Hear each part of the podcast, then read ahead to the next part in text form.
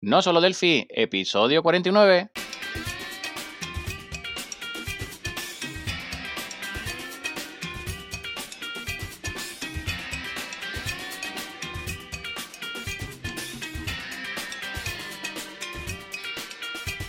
Bienvenidos a no solo el, el podcast, el programa donde hablamos entre otras cosas de Delphi. Mi nombre es Johnny Suárez, MVP de Embarcadero en Colombia y si el internet no se ha caído al otro lado del charco tenemos a Emilio Pérez, también MVP de Embarcadero en España. Hola Emilio, ¿qué tal estás? ¿Qué tal la semana? Muy bien, Johnny. ¿Ha visto qué verdaderos somos y auténticos que te equivocas en la entradilla y no pasa nada? Ahí lo vamos a dejar, ¿verdad? bueno, listo.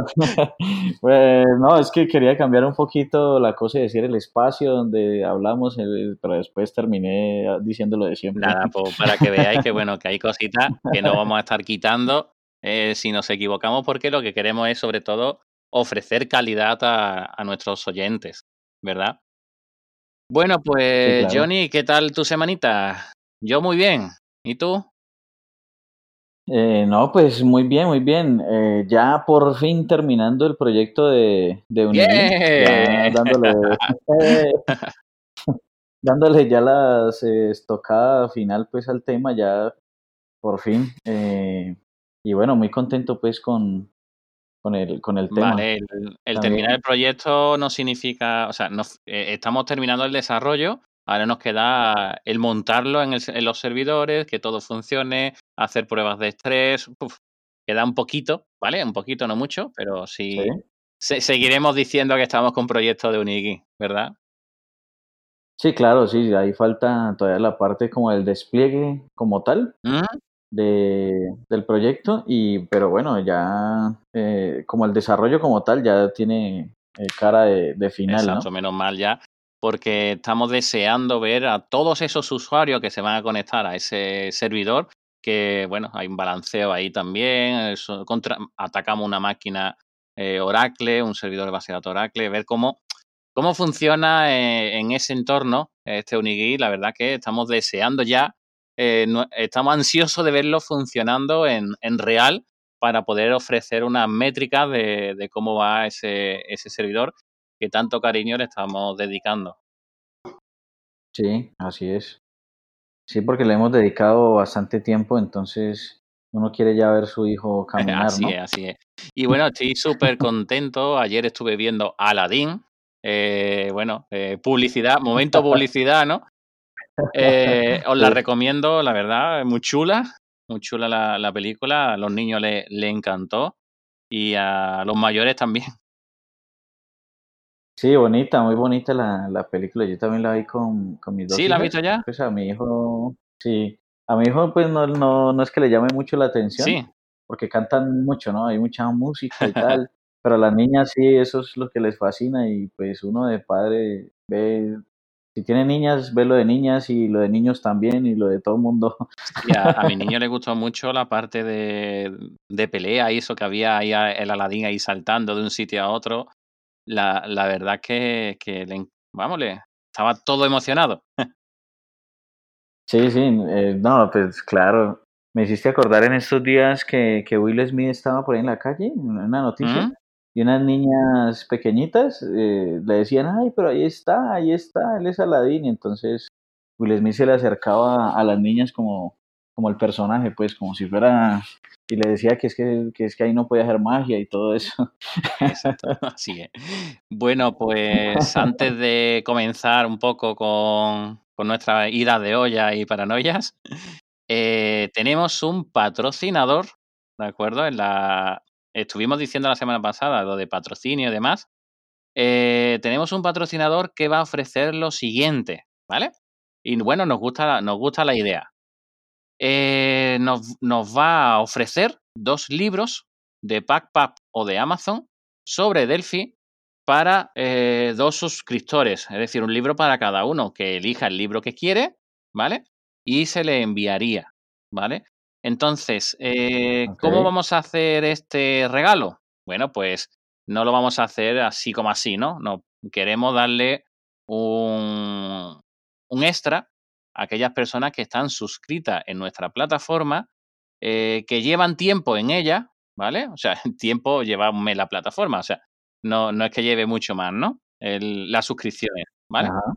Y que además eh, nos digan o nos eh, recomienden qué curso es el que les gustaría tener en la plataforma de no solo Delphi, ¿vale? Como sabéis, tenemos curso, ¿no? Entonces ya tenemos el primer libro, que ha sido la primera recomendación, eh, que es eh, un curso sobre patrones de diseño eh, de Delphi y que por ello también estamos haciendo este episodio. Entonces, bueno, como nos ha servido tanto para poder saber de qué hablar en esta semana como para poder crear un curso que la semana que viene pues saldrá a la luz algunas de las clases, porque la verdad no me da tiempo de grabarlos todos, pero sí saldrá por lo menos un par de patrones de diseño y cómo poder generarlos.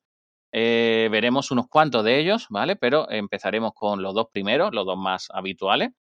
Entonces, bueno, eh, la idea es eh, esa, que otra persona que nos diga, pues se le regalará otra taza, ¿vale? Otra propuesta de curso que, que vayamos a hacer, ¿de acuerdo? Que sea interesante, no me digáis alguno de los cursos que ya tenemos hecho, sino algunos que eh, sea de muy, muy utilidad en tu trabajo en este momento, ¿vale? Porque nosotros, eh, bueno, estamos en lo nuestro, eh, tenemos mucho Unigui, mucho Delphi BC Framework, mucho novedoso, pero se nos olvida un poco la realidad, ¿vale? ¿Y la realidad qué significa? Que hay mucho Delphi 5, hay mucho Delphi 7, hay mucho Delphi mm, VCL, o sea, no todo el mundo eh, está interesado en lo nuevo, luego esto nos ayuda muchísimo, por ejemplo, esto de los patrones de diseño, bueno, pues algo que muchas veces no caemos en ello. Entonces, mm, tendría que ser algo de, ese estilo, cursos que no tenemos hecho en ninguna de nuestras plataformas y que veamos que, tiene mucho interés. Bueno, pero entonces, en resumen, eh, o sea, para concursar, eh, digamos, siempre me gusta como hacer el resumen y es eh, eh, las personas que están suscritas a nosolodelphi.com, o sea, la suscripción puede ser de pago y, o la gratuita. Bueno, eh, realmente nos gustaría, pues aquella persona que ha sido capaz de hacer un pequeño pago, como es la suscripción de los 5 euros que hemos tenido, bueno, pues esa persona que vea que lo que ha, que ha dado que le venga también un poco en contrapartida, ¿no? Entonces, ahora mismo somos más de 20 suscriptores. Luego, eh, yo creo que deberían de ser primero estas personas. ¿Vale? Sí. Ah, bueno, pero más de 20 suscriptores. Se nos ha olvidado colocar los aplausos aquí, ¿no? sí, sí, sí, sí, de verdad. Hemos superado, acabamos de superar los 20 suscriptores. O sea, la verdad que ya nos toca eh, la creación de la parte de profesionales de Delphi, ¿vale? Que lo vais a tener ya eh, en muy pocos días. Eh, a lo mejor cuando salga este podcast ya está incluso montado, pero eh, simplemente que veáis un poco eh, que estamos intentando, a todo lo que hagamos, todo lo que estamos haciendo es en contrapartida de la, de, la gente, de, de, los que estáis apuntados, ¿vale?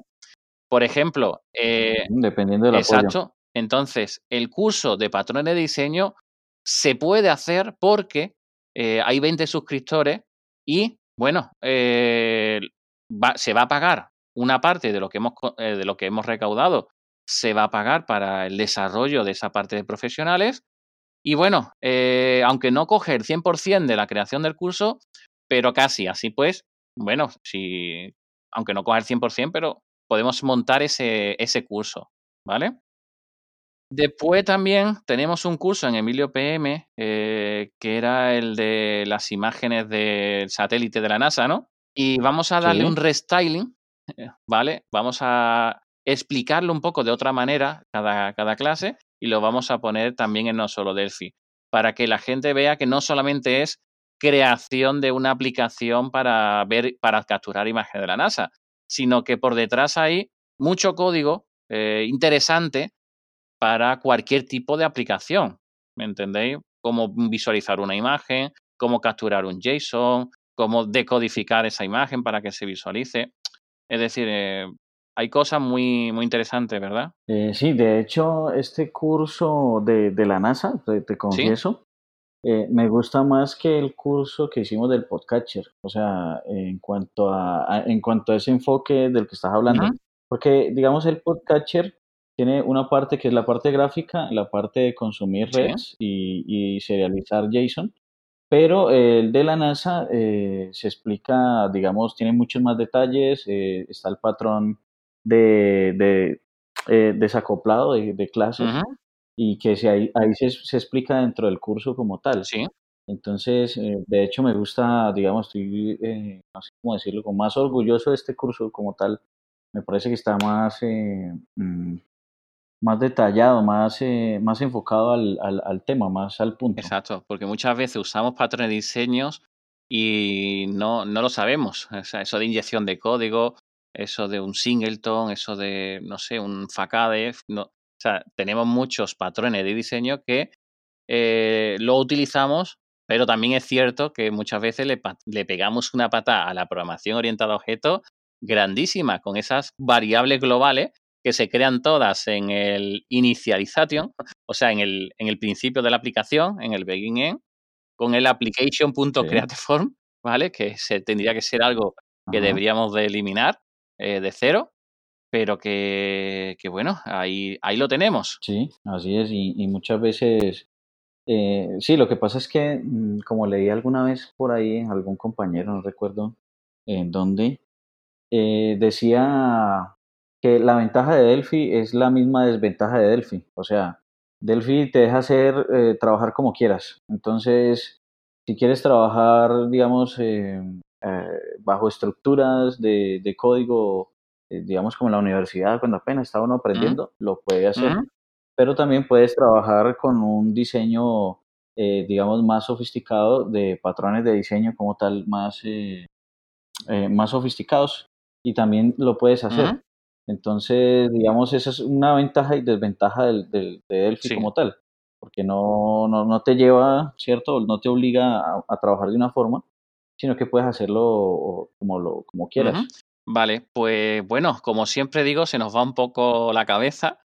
Tenemos, no, no vamos sin, sin guion porque nos parece un poco más auténtico el, el podcast, entonces, bueno, eh, habíamos comentado que teníamos el patrocinador, pero no hemos leído ni hemos dicho el patrocinador, ¿no? Hemos dicho qué es lo que quiere regalar, pero no hemos dicho el patrocinador, ¿vale? Entonces, bueno, eh, la empresa me, eh, Mesura Soft nos ha regalado, ¿vale? En este caso, Alberto, ya nos regaló en su momento estos componentes, pero bueno, vamos a hacer un repaso sobre qué son los componentes P-Label VCL, acuerdo? Nos ha escrito un pequeño texto eh, describiendo qué es lo que hacen estos componentes, ¿vale? Y bueno, voy a leerlo textualmente lo que nos ha puesto, ¿vale? Bien, PLABVCL son siete componentes Delphi instalables desde la versión 7 hasta la versión Delphi Rio que permiten implementar la impresión de etiquetas en nuestros programas e incluso, si lo necesitamos, la edición por parte del usuario de las mismas. En la etiqueta podemos añadir textos, líneas, símbolos predefinidos, código de barra de una dimensión o de dos, QR, data matrix, el PDF 417, imágenes, pudiendo conectar estos elementos con campos de un dataset. Eh, el dataset que utilicemos puede estar enlazado con una tabla de detalle que podemos visualizar con el elemento table que permite ver los registros a modo de rejilla de la etiqueta. El editor de etiquetas incluye las funcionalidades típicas como zoom, deshacer, eh, rehacer, girar la etiqueta, alinear elementos, etc. Las propiedades de los elementos que insertamos las podemos modificar por código o mediante un componente similar al Object Inspector de Delphi. En la web se puede encontrar más información, algún vídeo de ejemplo, funcionamiento, archivos de ayuda, etc. Entonces, bueno, dentro de mesurasoft.com barra pelaber-vcl-delphi lo dejaremos en las notas. Eh, tenéis más información sobre estos componentes. La verdad, eh, bueno, aquí estoy vendiendo componentes Pelabel de Antonio, de Alberto, perdón. Disculpa, te cambio el nombre, Alberto. Eh, bueno, pues me parece muy, muy interesante los componentes. Ya lo dije en su momento. Sí, pues para el que de pronto no, no recuerde cómo, cómo son esos componentes o algo, eh, es, o sea, estos componentes sirven mucho como para cuando uno, a ver, uno puede ser eh, etiquetas, ¿cierto? Eh, para colocarle, digamos, a los precios de los productos en una estantería o, eh, o, también con información sobre el inventario o información sobre el producto como tal, fecha de vencimiento, todo este tipo de cosas. entonces, uno muchas veces necesita hacer estas etiquetas y que queden pues siempre como estructuradas y las necesita pues en, en, masa, pues por decirlo de, de alguna manera. Entonces allí uno puede eh, diseñar la etiqueta y, o sea, es como un reporteador de etiquetas especializado. Sí, yo me quedé un poco extrañado porque, bueno, dije, bueno, pero si cuando haces una implantación, yo estoy acostumbrada en almacenes, ¿no? Si cuando haces una implantación, lo que haces en esa semana de implantación y lo que mm, tiene valor añadido, ¿no? Es la creación de esas etiquetas. Me dice, sí, Emilio, eh, en muchos almacenes sí, es así pero es que hay otros en los cuales tienes 300 etiquetas diferentes cada semana o cada mes, porque es que cambia porque, por, por diferentes motivos, ¿vale? Eh, porque no es coger del dataset la fecha o el lote y, poco más, sino que es que cambia eh, la etiqueta en sí, ¿vale? Eh, y me quedé impresionado y digo, pero vamos a ver, 300 etiquetas diferentes cada mes. y sí, sí, así es. No, pues entonces, claro. Sí, entonces me imagino que deben tener alguien eh, allí eh, haciendo esos, esos cambios cada Exacto, entonces la persona que está en el almacén pues se dedica a, modificar las etiquetas y además del trabajo normal. Si eso tuviera que contratar a la empresa de informática, pues te echaría al minuto cero, ¿sabes? Porque no, no, es, no es viable el tener una empresa de informática modificando etiquetas, no es otro, ¿vale? O sea, nuestro trabajo es hacer que eh, vaya más rápido las cosas, que vayan más eficientes, eh, optimizar, etcétera, ¿no? Crear aplicaciones eh, acorde a lo que necesita la empresa, pero no crear etiquetas, la verdad. Sí, exacto. Y bueno, por, por otro lado, no sé, yo no, no, vi que en el texto mencionara que, que soportaba códigos de barras 2D, QR, PDF. Sí, sí, uno, uno de I2D, QR, Datamatrix, PDF 417, y la código barra normal de un D, o sea, la, código barra normales.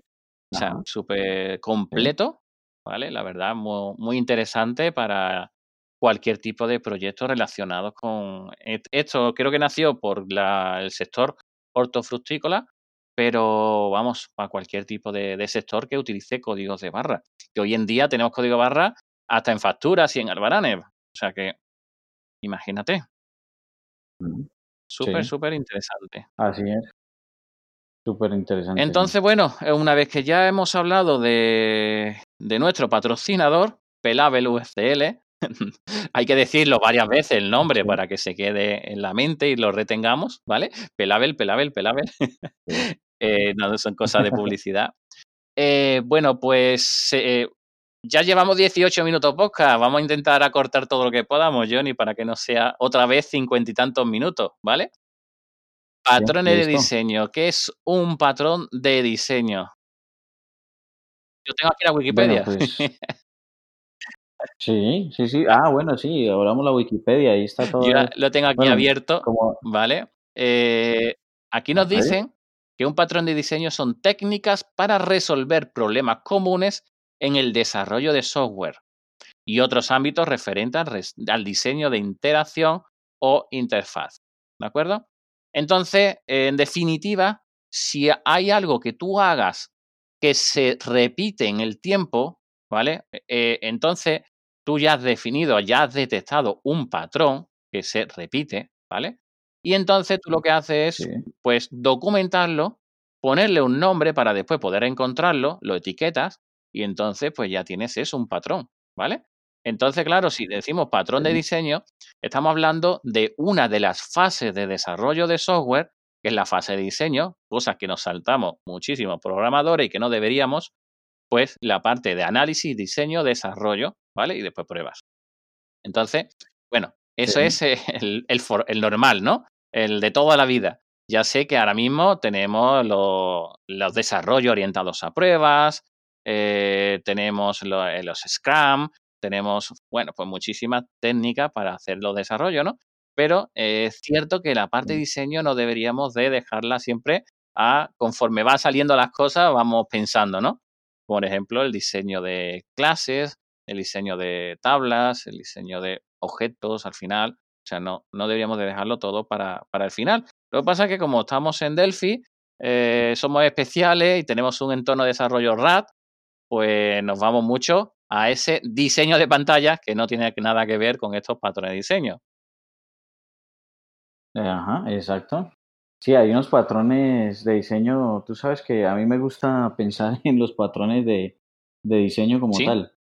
Entonces, está, por ejemplo, y, y, es que, a ver, eh, digamos, ¿cómo, cómo detectar eh, los patrones de diseño que debo aplicar? Digamos, si, es, si llega al, al punto, digamos, o cómo llegué yo a pensar en, en los patrones de diseño, o, o, que debía eh, implementar patrones de diseño, y es que, digamos, antes, cuando programaba, usaba mucho el copiar-pegar, ¿cierto? Copiar, pegar, copiar, pegar, copiar, pegar, por aquí, por allá, por aquí. Entonces, resulta que cuando uno copia y pega mucho, o sea, eh, de hecho deberían como eliminar el copiar y pegar de, de los editores de código, pienso. Porque eso haría que uno piense en, o sea, si uno copia y pega algo, eh, pensaría en cómo resolver el problema sin copiar y pegar. Así es. Y eso nos llevaría a, al, al, al, tema de patrones de, de, diseño como tal. Entonces, ah, bueno, ¿cómo resuelvo esto sin repetirlo? Exacto. ¿Cómo resuelvo esto? ¿Cierto? En el primer copiar, pegar, bueno, ¿esto qué tengo que hacer? ¿Aquí qué tengo que hacer? Y, y, eso nos llevaría a, a, a, resolver los problemas de una manera más eh, eficiente. Uh -huh. Y es que los patrones de diseño no solamente, digamos, eh, yo, yo, he visto que se, digamos, eh, se tiende a saltarse esa uh -huh. etapa porque las cosas se quieren entregar ya, ¿cierto? Pero sin pensar en que resulta que después viene un mantenimiento. Exacto. Entonces, eh, esa, esa parte de mantenimiento, si la pensamos desde el principio, uh -huh. cuando se vaya a hacer mantenimiento no vamos a perder tiemp tanto tiempo haciéndole mantenimiento a las cosas. Si yo tengo una pantalla muy parecida a otra que hace más o menos lo mismo y uh -huh. todo esto, entonces si yo pienso en el patrón de diseño desde el principio, así me demoré más haciendo las tres sí. pantallas, cuando se vaya a hacer mantenimiento de esas tres pantallas, no tengo que ir por las tres pantallas o las 100 pantallas haciendo la misma uh -huh. cosa, sino que puedo aplicarlo eh, usando el patrón de diseño y ya quedaría replicado. Así es. Entonces, bueno, yo, por ejemplo, mi primer libro que tuve de patrones de diseño fue de la editorial Pearson Education del 2002. Se llama Patrones de diseño, elementos de software orientado a objetos reutilizables. Creo que en inglés era Gang, Gang of Four o algo así, ¿vale? Y bueno, ya está, eh, o sea, ya está, lleva un tiempo en español, ¿no? Lleva bastante tiempo, fijarse desde 2002. Lo que, por ejemplo, por poner un ejemplo, el, el, primero que se habla siempre, siempre, siempre, patrones de diseño, que no sé si, bueno, hay mucha gente que está en contra de él, que no se debe de usar, etcétera, etcétera, otros que sí, bueno, hay muchos pensamientos, ¿no? Imagínate esa variable global, ese módulo de datos, el data module que hacemos con, el, con la conexión a la base de datos, ¿vale? Que siempre lo que hacemos es poner el bar, poner el, el módulo de datos y vamos enlazando todo a él, ¿verdad? Eh, sí. Esto realmente es, se hace porque tenemos un solo objeto en memoria cuando lo ejecutamos y ese objeto en memoria pues eh, se ha creado y lo estoy utilizando, ¿vale? ¿Qué pasa si alguien le da por liberar ese objeto en memoria? Pues los demás que quieren utilizarlo empiezan a fallar, ¿vale? Empieza todo a caer, ¿no? Además que en la programación orientada a objetos sabes por dónde empieza, ¿vale? Pero después cada objeto debe interactuar uno con otro y no debería de haber algo global para todo el mundo, ¿vale? O sea, no estamos saliendo de lo que debería de ser eh, un diseño orientado a objetos, ¿no? Entonces, ¿qué se usa para tener un objeto en memoria, solo uno? Porque imagínate que en vez de tener uno, cada vez que necesitamos conectarnos, creamos una sesión nueva. O sea, eso tampoco sería producente, ¿vale? Entonces, para Ajá. ello tenemos lo que se denomina eh, un patrón de diseño llamado Singleton. Eh, la, eh, una persona se dio cuenta, no sé quién, que eso se repetía mucho. Es decir, yo tengo mi, mi programación orientada a objetos y me gustaría que solamente existiera un objeto en memoria y que cuando alguien quiere crear ese objeto, pues eh, de manera automática me devuelva el objeto que hay en memoria o me cree uno nuevo si no tengo nada en memoria, ¿vale? Pero que nadie debe de poder sí. acceder a ese objeto directamente, sino a través del objeto que yo te dé, ¿vale? Entonces, eh, para ello se creó este patrón de diseño, eh, Singleton. Se le dio ese nombre y sirve para eso. Pues lo que pasa es que todos estos patrones depende también de, lo que uno necesite en el, en el momento. Si uno, eh, pues el singleton puede ser utilizado. Hoy en día pues hay otros, eh, otras, em, digamos, formas de pensar también, pero em, digamos, eh, me imagino yo como en, en el backend, ¿cierto? un singleton podría ser para como el, caché de ese, ese backend, por ejemplo. Si uno quiere tener, por ejemplo, eh, digamos los países del mundo, ¿cierto? Que cambian poco, ¿cierto? Eh, entonces uno tiene la lista de países y tal.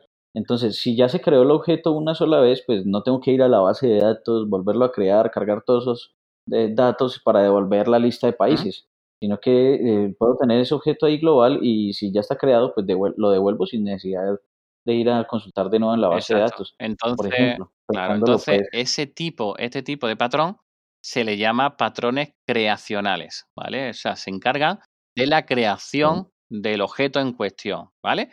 Y hay varios, hay varios. Eh, yo ahora mismo, bueno, no es que me los conozca todos de memoria, sino que tengo delante eh, la Wikipedia, ¿vale? Entonces tenemos, por ejemplo, el patrón Builder, ¿vale? O sea, en este caso es un constructor eh, que nos va a extraer de, cómo se debe de construir un objeto en cuestión, ¿vale? Es decir, mm, a partir de, ese, digamos, constructor virtual, pues lo que vamos a pasarle propiedades, ¿vale? Por ejemplo, no sé, yo quiero un objeto de color amarillo, de, 20 centímetros de altura, de lo que sea, ¿no? ¿Vale? Eh, y al final le pones punto build, o sea, construyelo y me devuelve el objeto ya construido con todas esas propiedades, según las propiedades que le hayamos añadido, ¿vale? Entonces, la verdad, eh, está bastante curioso esa forma, porque después, si lo único que quieres es cambiar la forma de construirlo por cualquier cosa, eh, o controlarlo cómo se construye, pues lo haces ahí en ese, en ese lugar, ¿vale? Entonces, ahí lo tenemos. Después hay distintos tipos de factory, ¿vale? De fábrica para construir objetos. Eh, un pool de objetos, ¿vale? También, por ejemplo, yo he creado, digamos, un pool es una colección de objetos y según vaya pidiendo, oye, dame un objeto, pues te voy dando uno. Lo más habitual en los pools son los pools de conexiones, por ejemplo. Yo tengo una aplicación que crea 20 objetos de,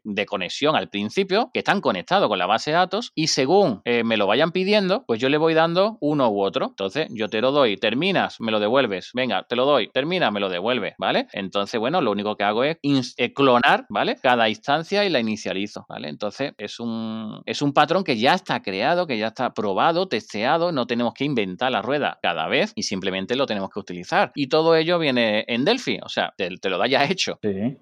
Sí, exacto. Es que, digamos, si nosotros estudiamos más en la parte, digamos, la comunidad Delphi estudia más el tema de patrones de diseño, deja de estar reinventando la rueda tantas veces y se, digamos, se ahorra uno una, eh, digamos, pensar en, en, muchas cosas, o sea, si uno sigue pensando, pero, pero no, no en cosas como elementales como, como, como qué, patrón aplicar o, o, o, mejor dicho, ya empieza, si uno lo practica, empieza ya a ser parte de uno mismo, este tipo de cosas. Otro, eh, deja, déjame decir uno por acá que me gusta mucho y es, uno de los patrones de comportamiento, por ejemplo, que es los observadores. Entonces, mm, por ejemplo, el patrón de diseño de observadores nos sirve mucho para, para ver como el comportamiento de lo que está haciendo el usuario, de lo que pasa en el sistema y una vez que se dispare un observador, entonces uno puede registrar, digamos, en, en Delphi hoy en día como ya existen eh, métodos anónimos y todo esto, entonces uno puede registrar una lista, digamos, de métodos anónimos eh, eh, en un observador y cuando se dispara, entonces se dispara el, el, método anónimo. Entonces, ese, ese, tipo de cosas ya se pueden hacer, digamos, desde, desde que Delphi empezó a implementar todo esto de los, eh, de los genéricos, de los anónimos, todo este tipo de cosas, se pueden aplicar siempre ya en Delphi desde hace mucho rato, ¿no?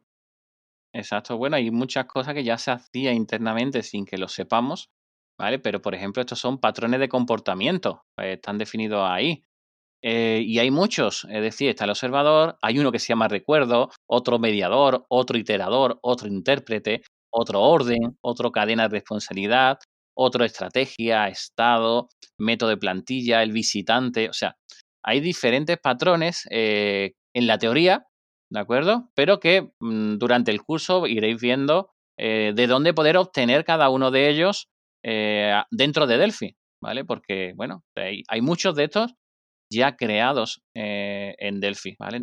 Están todos esos. Después están también patrones estructurales. Por ejemplo, eh, ¿qué es un wrapper o un envoltorio? Bueno, pues existe eso, ¿vale? Está, ese patrón estructural. ¿Qué es un puente? ¿Qué es un objeto compuesto? ¿Qué es un decorador? ¿Qué es una fachada? o sea, eh, un proxy. O sea, hay muchos, muchas opciones, ¿vale? También para ello. Incluso el patrón modelo vista controlador o modelo vista vista modelo. O sea, son diferentes también en este caso son creacionales, ¿vale? Como vamos a crear los objetos. Eh, o sea que hay muchísimos patrones y que estaría muy bien pues darle un vistazo a, todos ellos. Sí, no, perfecto, ¿no? Ese, este, este tema de patrones de diseño puede dar mucho, mucho para hablar, es, bastante extenso y, a, la, vez nos eh, ayuda en el, en el día a día, ¿no?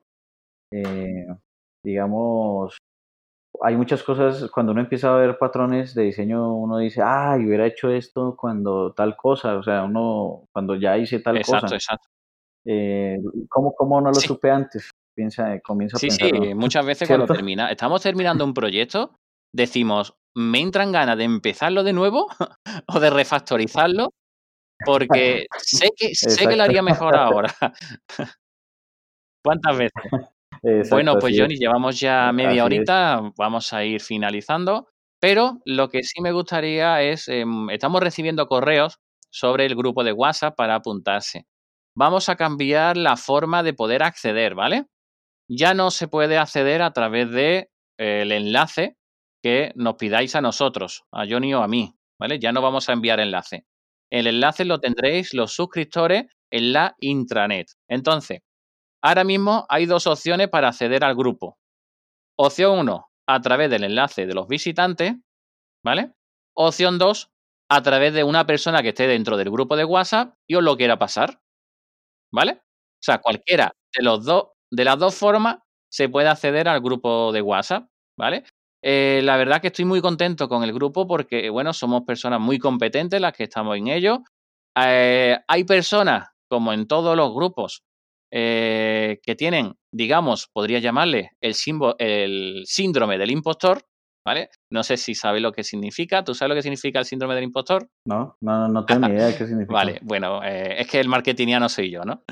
El síndrome de impostor es, eh, creo que no sé tanto como el resto de personas que hay aquí. es mentira. O sea, lleva, son personas que llevan muchos años con Delphi o poco, pero bueno, no pasa nada. O sea, estás trabajando con Delphi, estás haciendo proyectos. Está, o sea, lo que tú puedes aportar es oro.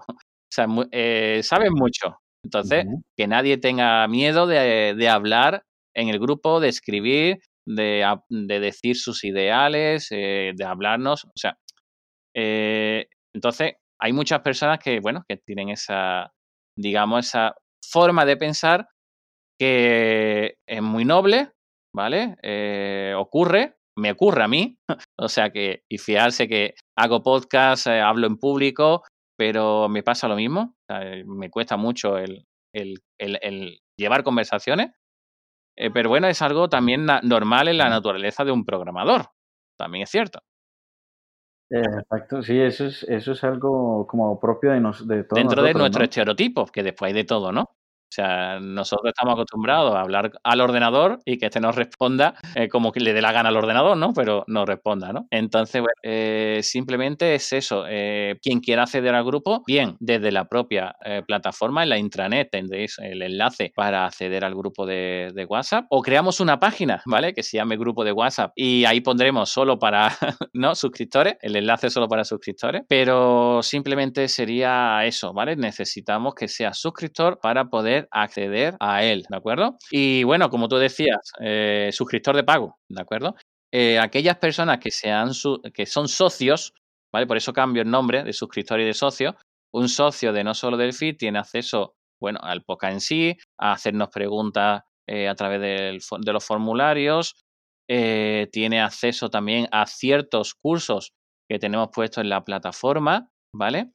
Eh, también a que, se le, a que reciba el newsletter con la noticia, con cosas que hacemos eh, y también, bueno, todo lo que veamos que es interesante, pues que lo tengáis también ahí la, información. Y ya, bueno, también se nos irá ocurriendo otras cositas también para, para estas personas, ¿vale? Por ejemplo, hemos hecho el, con, lo, hemos dicho lo del libro, ¿vale? Pero también a final de mes tenemos un concurso para también socios de una taza de No Solo Delphi. O sea, eh, estamos ahí haciendo movimientos eh, los cuales eh, vamos a ir mezclando, ¿vale? En este mes va a ser todo para socios, porque bueno, están haciendo un esfuerzo grande, todos los que se están apuntando, y, que son los que están haciendo que esto sea posible, el poder mantenernos y poder crear cosas. Y después también, pues los que son, son en vez de suscriptores, los que son socios, bueno, pues también nos, nos ayuda a, a poder, bueno, a podernos conocer, a poder saber un poco qué es lo que necesitan, lo, bueno, en, definitiva, nos, nos, ayuda muchísimo a decir que tenemos esta comunidad detrás eh, cuando realmente necesitemos ir a embarcadero, ¿vale? Y, por ejemplo, pues pedirle una licencia, ¿vale? O un descuento eh, para todos nuestros socios, no sé. Es, ahí es donde queremos hacer eh, fuerza, ¿vale? Y para ello pues necesitamos muchos socios, ¿vale? Y los socios son los que no son, de pago. Claro, eso, los socios eh, dan, eh, nos dan la presencia, digamos, para poder, digamos, decir, porque, digamos, hace mucho tiempo cuando, recuerdo en, en, en, otra, como en Club Delphi, se trató, digamos, de hacer algo así. Lo primero, pues en ese tiempo estaba, no, recuerdo cómo se llama, eh, pero lo primero que me preguntaron en el embarcadero fue eso, eh, ¿cuántos socios son? ¿Cuánta gente recurrente? ¿Cuántos? porque ellos, digamos, necesitan como eh, ver que sí hay comunidad allí para poder comenzar a, a, soltar allí, digamos, las promociones y todo lo que has comentado. Exacto. Entonces, bueno, lo que el objetivo nuestro es hacerle ver a Embarcadero que somos muchas personas de habla hispana y ese es nuestro objetivo, ¿vale? O sea, que hacer ruido, en definitiva es esa, hacer muchísimo, muchísimo ruido para que nos hagan caso de una vez y no seamos esa comunidad un poco eh, desplazada eh, que nos sentimos, ¿vale? Porque yo sé que hay mucha comunidad Delphi en español, pero imaginad ahora, eh, habla, alguien habla de la comunidad Delphi brasileña y hace mucho ruido, o sea, hace muchísimo ruido. Entonces, nuestro objetivo ahora mismo es conseguir hacer despertar la comunidad hispana mm, y, y, bueno, hacer eso, hacer lo mismo que están haciendo los brasileños. Esa es la palabra clave, eh, despertar la comunidad eh, de habla hispana. Exacto. Entonces, no quiero hacer que la gente viaje de formaciones, eh, de charlas, etcétera, porque, bueno, muchas de las personas que son del tema Delphi, pues son personas que están bastante asentadas en sus trabajos, con familia, etcétera, etcétera, aunque yo también la tengo, pero bueno, alguien se tiene que sacrificar, ¿no? Entonces, hay que hacer el triple de ruido. Porque.